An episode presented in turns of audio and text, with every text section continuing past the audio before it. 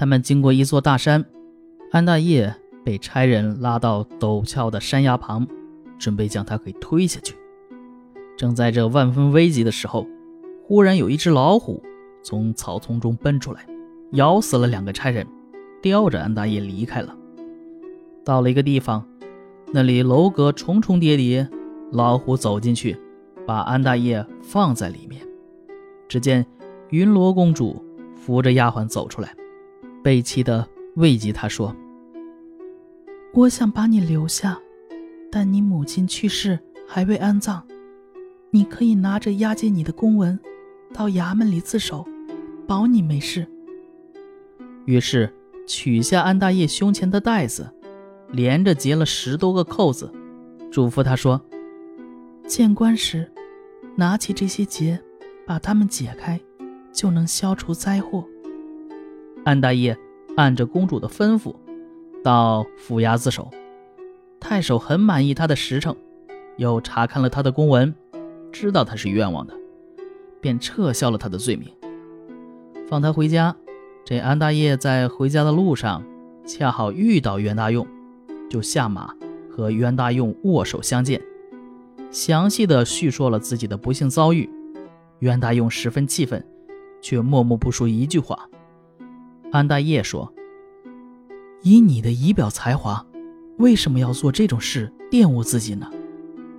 袁大用却说：“我所杀的都是不义之人，所取的都是不义之财，否则，即使是掉在路上的钱财，我也不会去捡。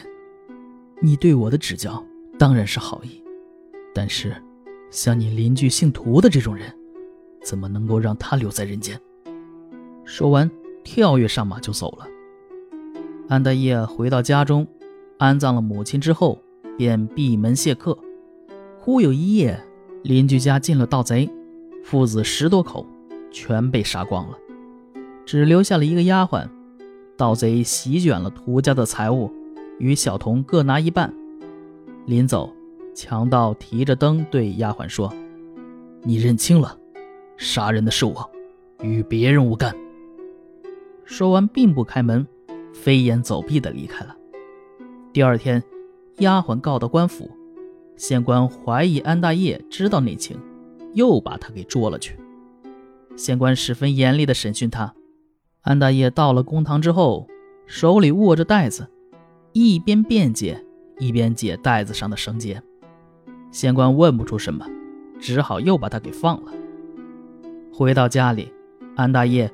愈发规规矩矩，闭门勤奋读书，只留了一名跛脚的老太婆给他做饭。母亲的丧期满了之后，他就天天打扫庭院，以等待公主到来的好消息。这一天，一股奇异的香气充满庭院。安大业登上楼阁一看，家中里里外外陈设已经焕然一新。他悄悄打开画帘。见公主盛装端坐在那里，急忙上前拜见。公主挽着他的手说：“你不相信天数，偏要兴土木，才招来了灾祸。又为了给母亲守丧，使我们的好事推迟了三年。这就是求快反而慢了。世间的事情，大都是这样的。”安大业准备出钱。去置办酒宴，公主说：“不用麻烦。”只见一个丫鬟把手伸到柜子里，端出了菜和汤，都热气腾腾的，像新出锅的一样。酒也十分芳香清澈，那这神仙必备技能啊！他们喝了一阵子，太阳落山了，公主脚下踏着的丫鬟也都渐渐离开了。公主四肢娇懒，两腿一会儿屈。一会儿伸，好像没有地方放，这代表什么意思呢？啊，接下来可能就要到了鱼替时间了哈。好，嗯，这个梗是个烂梗，大家不懂也不知道啊。安大业亲热的去抱她，公主说：“你先把手放开，现在有两条路，请你选择。”安大业搂着公主的脖子问：“是什么路？”公主说：“我们如果做棋酒上的朋友，可以有三十年相聚的日子；如果做床子之欢，就只有六年的欢聚。你选哪一种？”安大业说：“嗯，六年后再商量吧。”于是公主不说话了，便与安大业做了夫妻。啊，玉帝正式上场，获得了生命的大和谐之后，公主说：“我本来就知道你是难于免俗的，这也是天数。”公主让安大业蓄养了丫鬟仆妇，单独在南院居住，每天让他们做饭、纺织来维持生活。公主住的北院不动烟火，只有棋盘、酒具一类的东西。北院门常关着。安大业来了，一推自己就开了，别人则进不去。然而，南越人做事是勤快还是懒惰，公主都能知道。每次叫安大业过去责备他们，他们没有不服气的。公主说话不多，也不大声嬉笑。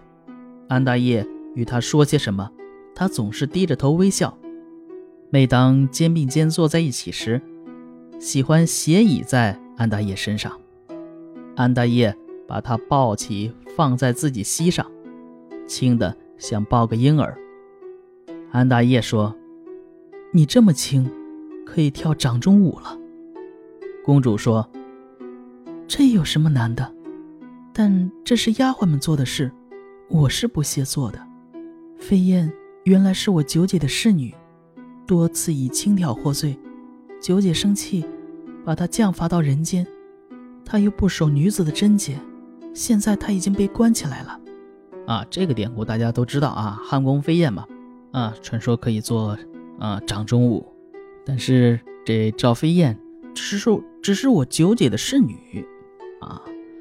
公主住的阁楼上放满了锦缎做的帷幕，冬天不冷，夏天不热，公主在寒冬里。也只穿一件薄薄的纱衣。安大业给她做了件鲜艳华丽的衣服，强迫她穿上。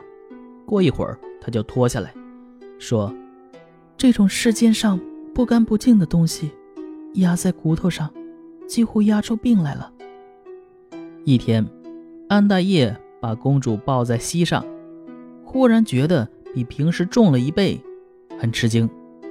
公主笑着指着自己的肚子说：“这里有个俗种了。”又过了几天，公主皱着眉头，不爱吃东西，说：“我近来厌食，很想吃些人间的东西。”安大爷于是为她做了精美的饭菜，从此公主便和普通人一样饮食。一天，公主说：“我身子柔弱。”负担不了分娩，丫鬟樊英很健壮，可以让他代替我。好家伙啊，咱们现代有代孕，这古代有代生啊。于是呢，脱了内衣给樊英穿上，把她关在屋里。不一会儿呢，就听见了婴儿的哭声。开门一看，生了个男孩。公主高兴地说：“这个孩子长得很有福相，将来一定能成大器。”因此，给孩子取名叫大气，啊，大用、大业、大气。好家伙，掉了大字窝了。公主把孩子包裹好，放到安大业怀里，叫他交给奶妈，在南院抚养。公主自分娩以后，腰和以前一样细，又不再吃人间的食物了。一天，公主忽然向安大业告别。说想暂时回娘家去看看，问他什么时候回来，回答说三天。又像以前一样鼓起皮囊，腾起云雾不见了。但是到了归期，也不见他回来。过了一年多，音信全无。安大爷已经绝望了，他紧闭家门，认真读书，最终考中了举人。但他始终不肯再娶，每晚自己住在北院。以沐浴公主的余方。